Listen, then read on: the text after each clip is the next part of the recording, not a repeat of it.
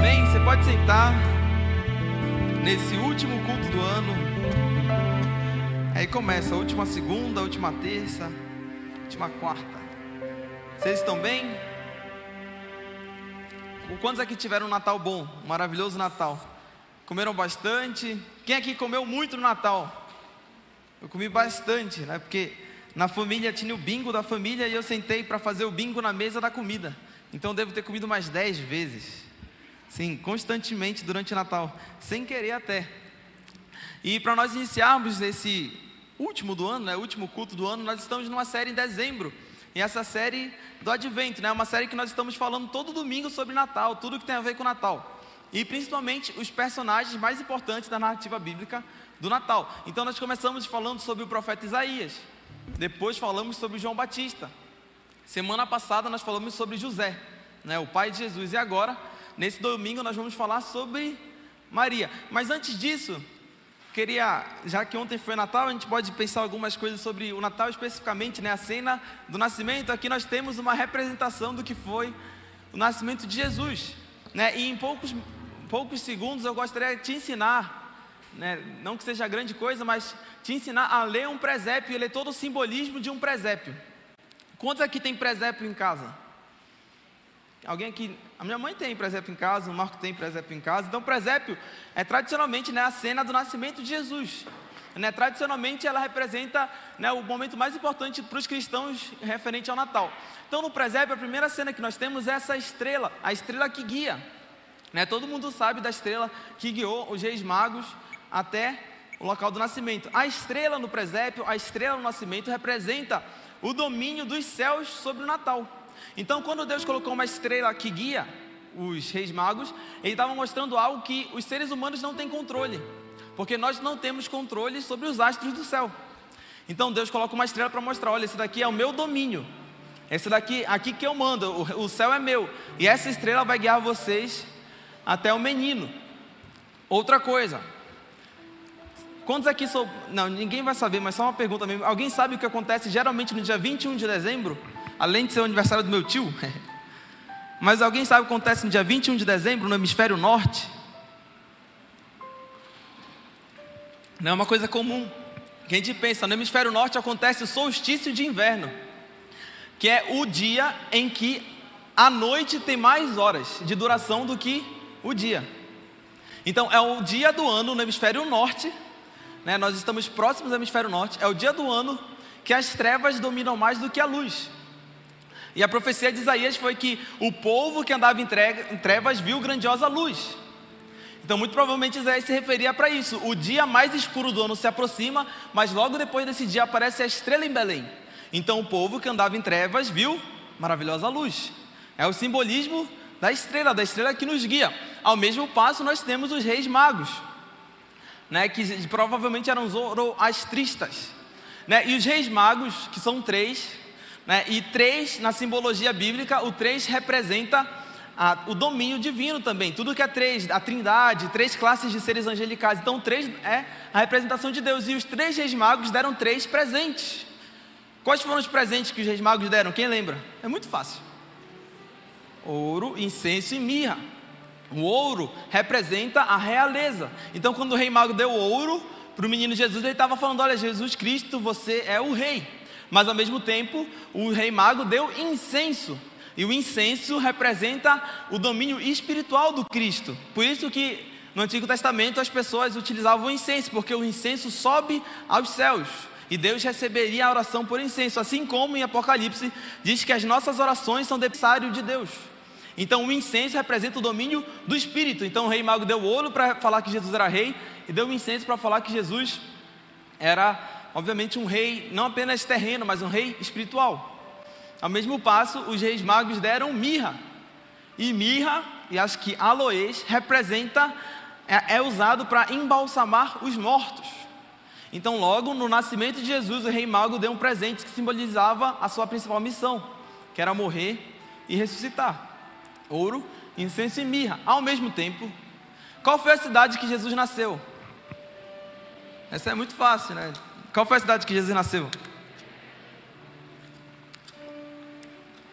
Alguém sabe o que significa Belém? casa do pão.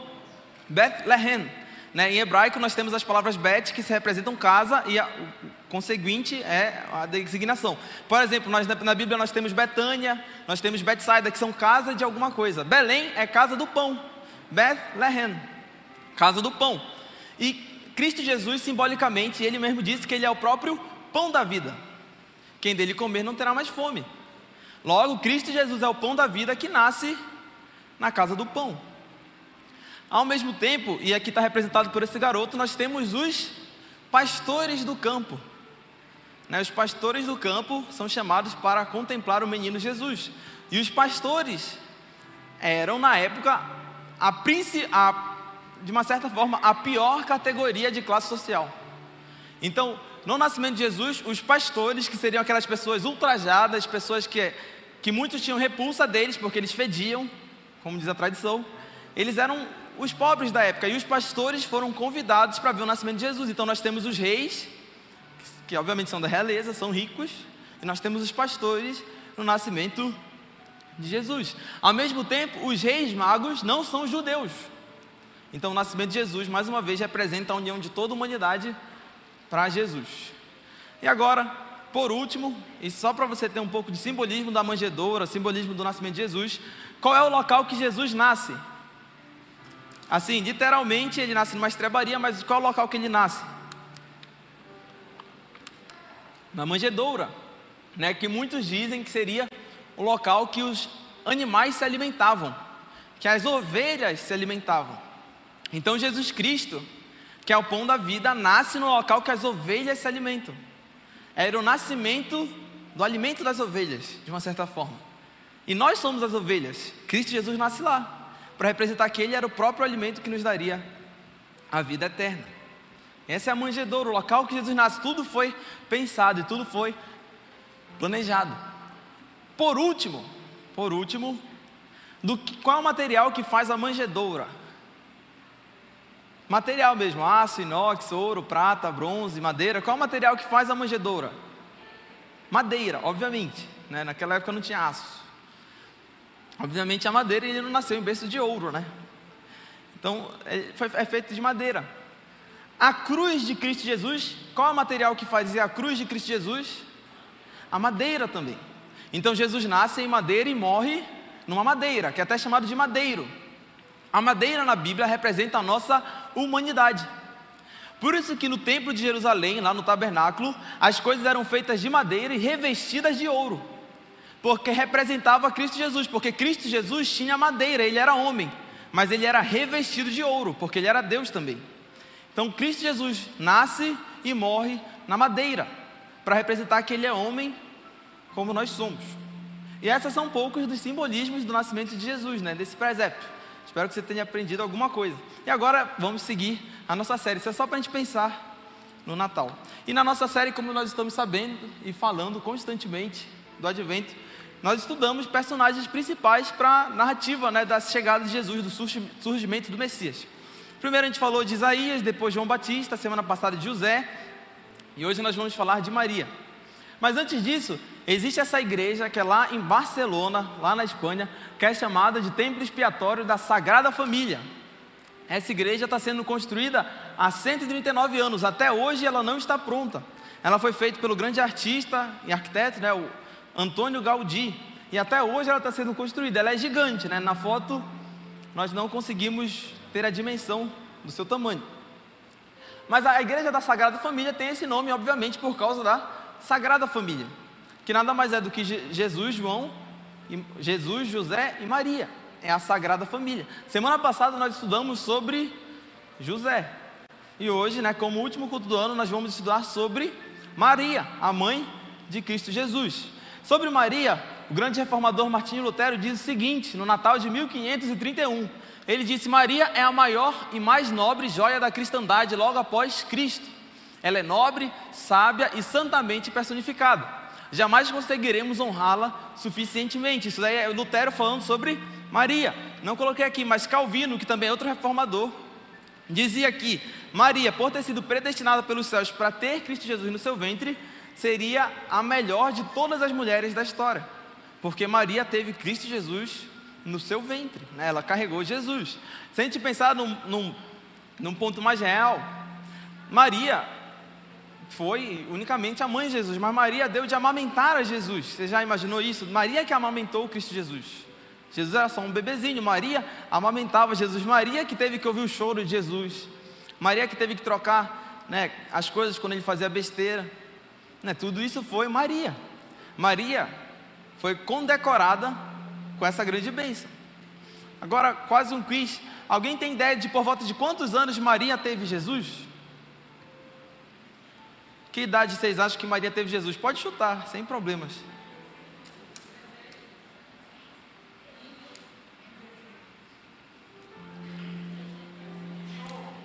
Vinte e um, quinze, dezesseis. Você sabe, não existe essa certeza, né? Ninguém estava lá para ver. Mas na época, as mulheres eram, eram desposadas, ou seja, as mulheres eram pedidas em casamento, noivavam aos 12 anos de idade. Por isso, muitos estudiosos acreditam que, como Maria já era noiva, ela deve ter tido Jesus aos 13 anos de idade. Alguns acreditam que foi aos 15, 16.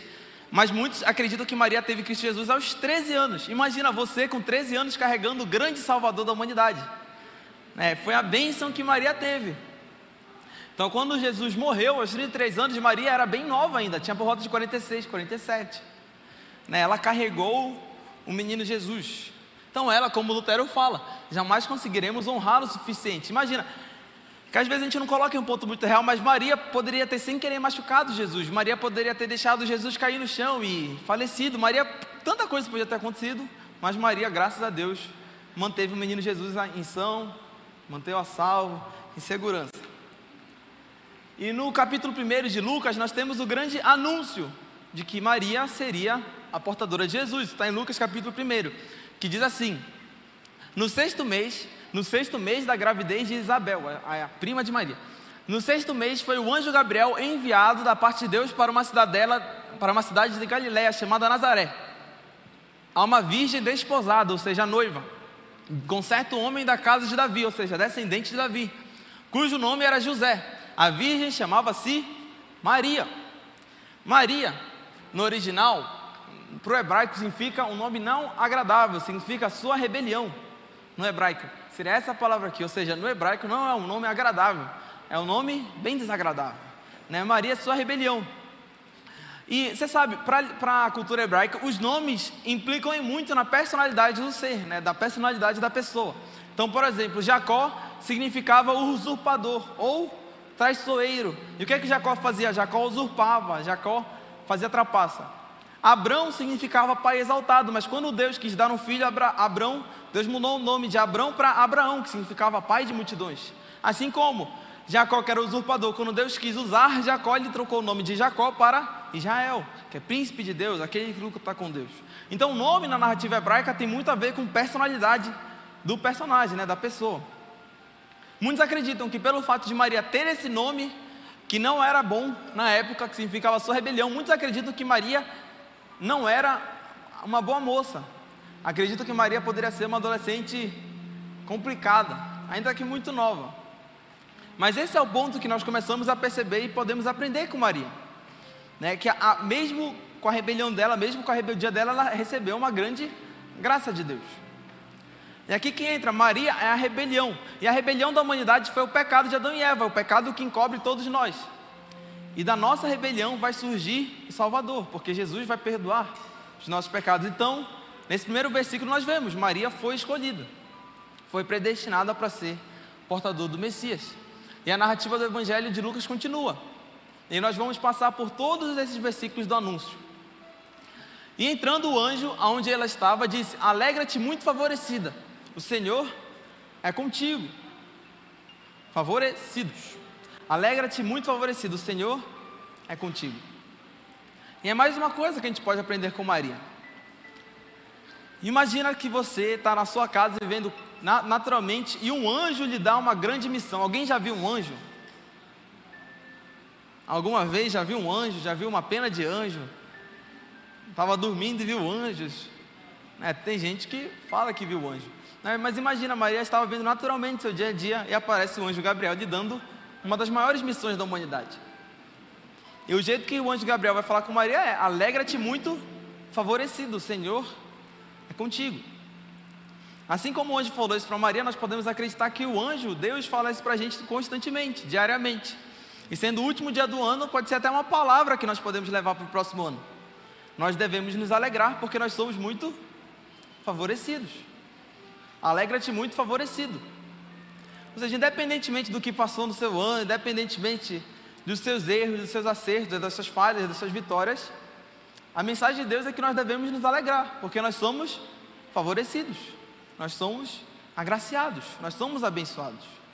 E é a partir desse ponto que o anjo vai conseguir dar a missão de Maria, que seria uma das maiores missões. O anjo continua. O evangelho continua. Ela, porém, ao ouvir esta palavra, perturbou-se muito e pôs-se a pensar no que significaria esta saudação. Ou seja, a partir do momento que o anjo fala com Maria, que ela deveria se alegrar, que ela era favorecida, ela ficou muito preocupada, né? ficou demasiado preocupada. É, na, na, na, igreja pentecostal geralmente brincam, né? Que quando vai para a igreja e tem uma profeta e a pessoa, a profeta chama alguém, a pessoa fica nervosa. Olha, Deus está falando, a pessoa fica com medo, né? Pensa, meu Deus, a pessoa vai falar que eu estou errando em tal coisa, a pessoa está falando, olha, você está chegando atrasado no culto, né? Vai falar alguma coisa difícil, dura. Isso acontecia naquela época, acontece até hoje, mas você percebe? A ideia do anjo de tirar esse temor de Maria, esse temor de Deus de Maria, era falar que ela era favorecida, falar que ela era abençoada. E o anjo lhe disse: Maria, não temas, porque achaste graça diante de Deus. Não temas, porque achaste graça diante de Deus. Mais uma vez, é o anjo falando para Maria e nós podemos entender que é uma palavra de Deus para a gente. O anjo tem que lembrar constantemente que Maria era amada, constantemente que Maria era abençoada, constantemente que ela era agraciada, que ela era abençoada. Porque muitas vezes o chamado de Deus ou a missão que nós temos para a vida dá medo. Né? Isso acontece, muitas pessoas, ao perceberem o chamado que Deus tem para elas, elas ficam com muito medo. Por isso que o anjo constantemente lembrava: Maria, você é agraciada. E essa é uma palavra de Deus para a nossa vida. É, independentemente dos desafios, independentemente das missões, o anjo sempre está nos lembrando: nós somos agraciados, nós somos amados. E a partir daí pode chegar a nossa missão. E o anjo continua: Eis que conceberás e darás à luz um filho, a quem chamarás pelo nome de Jesus. E Jesus, você sabe, Jesus significa Jeová é salvação. Jesus significa, em poucas palavras, salvação. Então aí o anjo começa a falar para Maria a missão que ela receberia. E a gente nem sabe se ela já tinha se tocado na época, né? Meu Deus. Mas ela recebeu a grande missão. E o anjo disse: Este será grande e será chamado Filho do Altíssimo. Deus o Senhor lhe dará o trono de Davi, seu pai. Ele reinará para sempre e sobre a casa de Jacó, e o seu reinado não terá fim. Então, essa era a grande missão que Maria recebeu: cuidar do menino Jesus, que seria um rei. E o ponto-chave é que, se a gente for mais real também, provavelmente Maria não entendeu que tipo de rei Jesus seria. Né? Se chegasse um anjo e falasse, olha, ele vai ser rei, talvez Maria pensou que ele ia ser um rei fisicamente ele ia ter um castelo, ele ia ter um império, ele ia ter um cetro. E não foi nada disso que aconteceu. É, nós sabemos, Cristo Jesus era humilde, nasceu numa manjedoura, morreu no madeiro, viveu 33 anos, assim, uma vida normal, né, ordinária, até ressuscitar. E era essa missão que Maria tinha recebido sobre Jesus. E ela provavelmente entendeu errado. Mas esse era o ponto. Lhe dará o trono de Davi, seu pai. Ele reinará para sempre sobre a casa de Davi. O seu, o seu reinado jamais terá fim. Jamais terá fim. Quando na primeira semana, quando nós falamos de Isaías, nós também falamos que a profecia de Isaías era que o reinado de Jesus jamais terá fim. E essa é a nossa segurança como igreja. Que o reinado jamais tem fim. Por, por exemplo, ano que vem, 2022, vai ser um ano bem intenso. Né? Nós temos, talvez o carnaval vai voltar. Nós temos a Copa do Mundo que vai acontecer em novembro e dezembro. E nós temos uma coisa muito complicada que vai ser ano que vem, que são as eleições. Quantos aqui acham que a eleição vai ser tranquila no que vem? Vai ser uma santa paz, assim, os debates. Não vai ter nenhum familiar brigando entre si, nenhuma, nenhum pai e filho brigando, reclamando, não vai ter nenhum amigo, né, brigando. Infelizmente, a previsão é que ano que vem vai ser um, um ano de muita inimizade, um ano de muita briga, um ano de muita guerra, né? Uma pessoa xingando a outra, uma pessoa argumentando contra a outra. E nesses momentos de calamidade, uma calamidade psicológica na nação, né? Nesses momentos de calamidade, nós também ficamos com medo, ficamos com medo do futuro, né? As pessoas pensam, ah, se tal candidato ganhar, tal, tal coisa vai acontecer e vai mudar tudo. E outra pessoa fala, não, mas se esse candidato ganhar, também tal, tal, tal coisa vai acontecer. Isso causa muito medo. E quando a gente liga a TV e vai ver o jornal, a gente fica com mais medo ainda. Mas nesses momentos, a profecia que o anjo deu a Maria é chave. Ele falou: olha, o reinado dele não terá fim, ou seja, independentemente do que aconteça, independentemente desses dois mil anos que se passaram, o reinado de Jesus não tem fim. Então pode passar a Primeira Guerra Mundial, pode passar a Segunda Guerra Mundial, pode passar as eleições de 2022, pode passar o que quer que seja, o reinado de Cristo Jesus não tem fim. É perene, é para sempre. E essa é a nossa segurança como igreja de 2022, é saber que, sendo sincero, independentemente de quem ganhe as eleições aconteça, nós estamos seguros em Cristo Jesus. Amém? Nós estamos tranquilos, nós estamos em paz, nós não precisamos ficar igual ao mundo, desesperado, histérico, alucinado pelas eleições, que o ano que vem a gente não se preocupe tanto com as eleições, né? que a gente não se preocupe nesse ponto errado, que a gente nunca perca amizade com ninguém. Né? Se tem uma boa meta que você pode ter ano que vem é não discutir com ninguém, não perder amizade com ninguém, não brigar com seu pai, com sua mãe, e amar as pessoas independentemente de quem elas vão votar. Né? Não é o fim de tudo o ano que vem. A gente não deve se preocupar nesse ponto. Você pode ficar tranquilo, na igreja a gente não vai ficar brigando também sobre isso. Você pode ficar tranquilo. Porque nós acreditamos que o reinado de Cristo Jesus não tem fim. E é isso que importa no final. Independentemente do que acontecer, o reinado de Jesus não tem fim. Foi isso que o anjo disse para Maria, era essa promessa que ela tinha. E essa é a promessa que nós temos até hoje. Né? Com certeza nesse ano você passou por poucas e boas, quem concorda? Esse ano foi um ano intenso, muita coisa boa aconteceu, muita coisa ruim aconteceu. Mas você chega no final do ano e fica meio reflexivo, você pensa, uau, assim, pode ter acontecido muito problema, mas eu superei eles, pode ter acontecido muita desgraça, mas eu venci elas. Pode ter tido alguma dificuldade financeira, mas assim, nada faltou, a gente conseguiu vencer. E esse é o espírito de o reinado de Jesus não ter fim. Independentemente do que aconteça à nossa volta, ele sempre está reinando. Ele sempre está no trono. E era essa a missão de Jesus que Maria recebeu. Já finalizando, o anjo vai. Então disse Maria ao anjo: Como será isto, pois não tenho relação com homem algum? Como será isto, pois não tenho relação com homem algum? isso é bem mais íntimo, mas alguma vez na sua vida você percebeu um chamado de Deus? Ou Deus te falou alguma coisa e você ficou pensando, como será que isso pode acontecer? Você ficou com dúvida, como será que isso pode acontecer assim? É impossível acontecer. Semana retrasada a gente falou de João Batista, e quando o anjo fala para Zacarias que João Batista e sua esposa teriam filhos, Zacarias ficou com muito medo, com muita dúvida e também queria saber como isso podia acontecer. E o anjo deu um sinal para Zacarias, ele fez Zacarias ficar mudo até o dia que João Batista nascesse. Semelhantemente, quando o anjo fala para Maria que ela vai ter um filho, ela pergunta: Mas como isso pode acontecer, sendo que eu não tenho relação com homem algum? Isso é igual a gente, a gente tem essas dúvidas, essas perguntas, né? Deus nos dá um chamado, a gente tem essa dúvida: como isso pode acontecer? E para isso, nós percebemos a humanidade de Maria, percebemos que ela é igual a nós. Né? Obviamente só as mulheres podem receber isso, mas imagina o anjo fala para você que você vai ter filho, mas você né, não teve relação. Ao mesmo tempo, para José, o anjo fala para José que Maria ia ter filho também sem ter tido relação. Tudo isso é inexplicável. Tudo isso é um milagre. Certa vez, um teólogo disse que a fé e a razão são como as duas asas de uma águia que nos levam ao conhecimento da verdade. Ou seja, Nesses momentos que a nossa fé é muitas vezes testada, a nossa fé é alargada, meu Deus, como será que tal coisa pode acontecer? A nossa razão também vai nos, também vai nos ajudar. Né? Não é pecado a gente tentar entender as coisas, não é errado a gente entender esses chamados. E foi o que Maria fez. Maria pergunta: como será que isso pode acontecer? Isso é igual a gente, a nossa fé e a nossa razão. Por exemplo,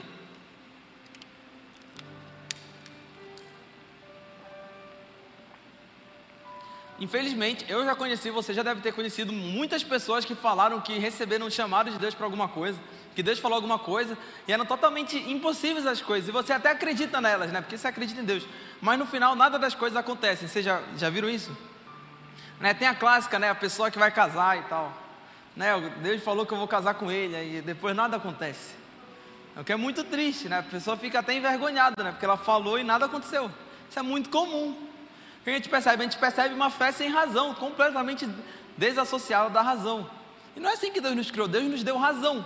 Então, se Ele nos deu razão, é para a gente usar ela. Foi isso que Maria fez. Como isso pode acontecer? Maria não estava sendo incrédula, ela não estava falando que não acreditava que ia acontecer. Ela queria saber como isso poderia acontecer. Até porque ela deveria cooperar nisso. E o anjo não fez, falou nada de errado para ela. E o anjo respondeu: Descerá sobre ti o Espírito Santo, e o poder do Altíssimo te envolverá com a sua sombra. Por isso, também o ente santo que há de nascer será chamado Filho de Deus. E o anjo falou como aconteceria, ainda que essa resposta do anjo seja meio misteriosa, né? É, a sombra do Altíssimo, não dá nem para entender muito bem, mas o anjo falou como ia acontecer. Isso também é para a nossa vida. Quando nós recebemos chamados de Deus, ou temos um propósito em Deus, nós devemos aliar nossa fé à nossa razão. Senão nós vamos ter pessoas insensatas. E não é assim que Deus nos chamou, obviamente. E aí, terminando essa narrativa da anunciação de Maria, já no finalzinho, onde, onde fala para Maria: Isabel, tua parente, igualmente concebeu um filho na sua velhice, sendo este já o sexto mês para aquela que diziam ser estéreo, porque para Deus não haverá impossíveis em todas as suas promessas. Você pode ficar de pé?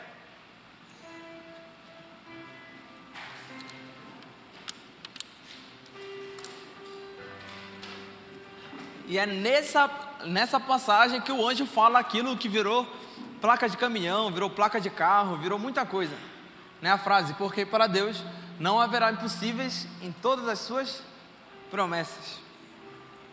Isso é muito legal. Nesse ano aconteceu alguma coisa na sua vida que era inexplicável e foi um milagre.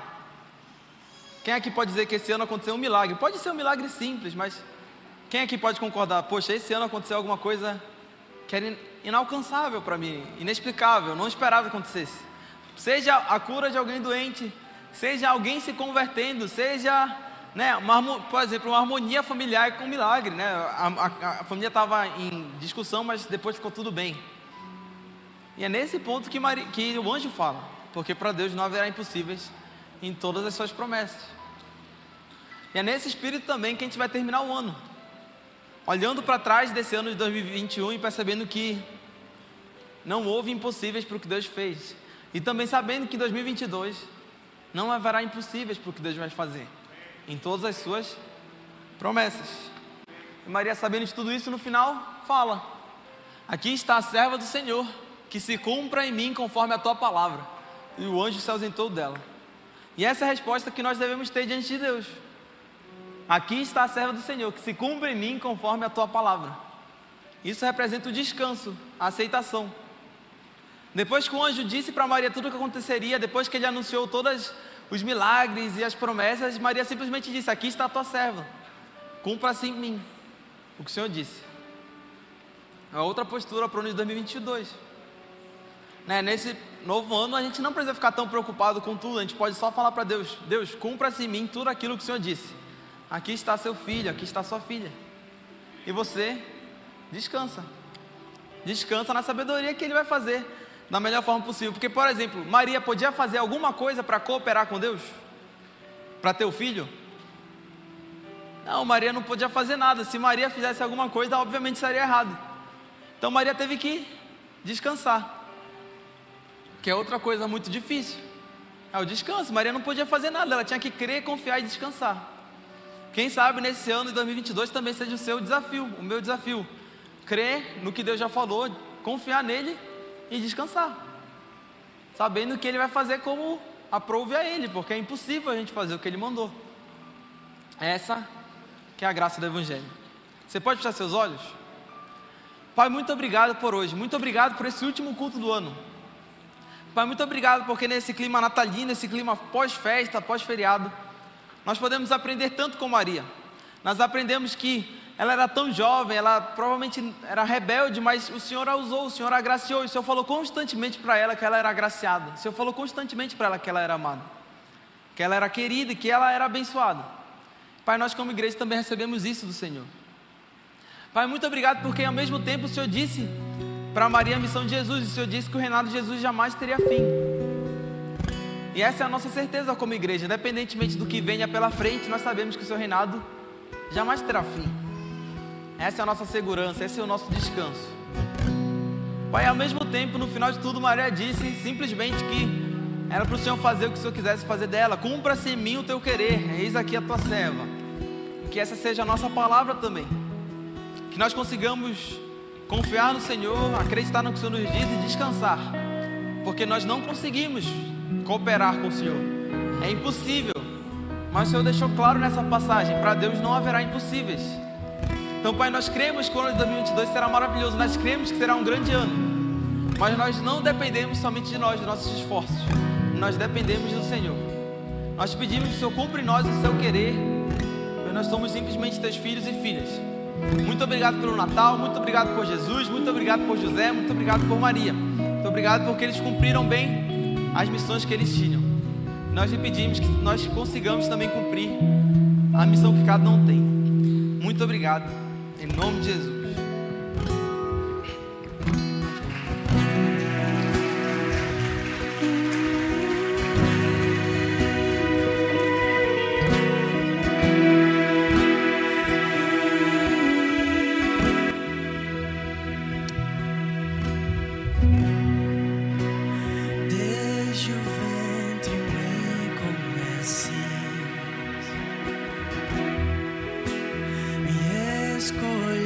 te espalha.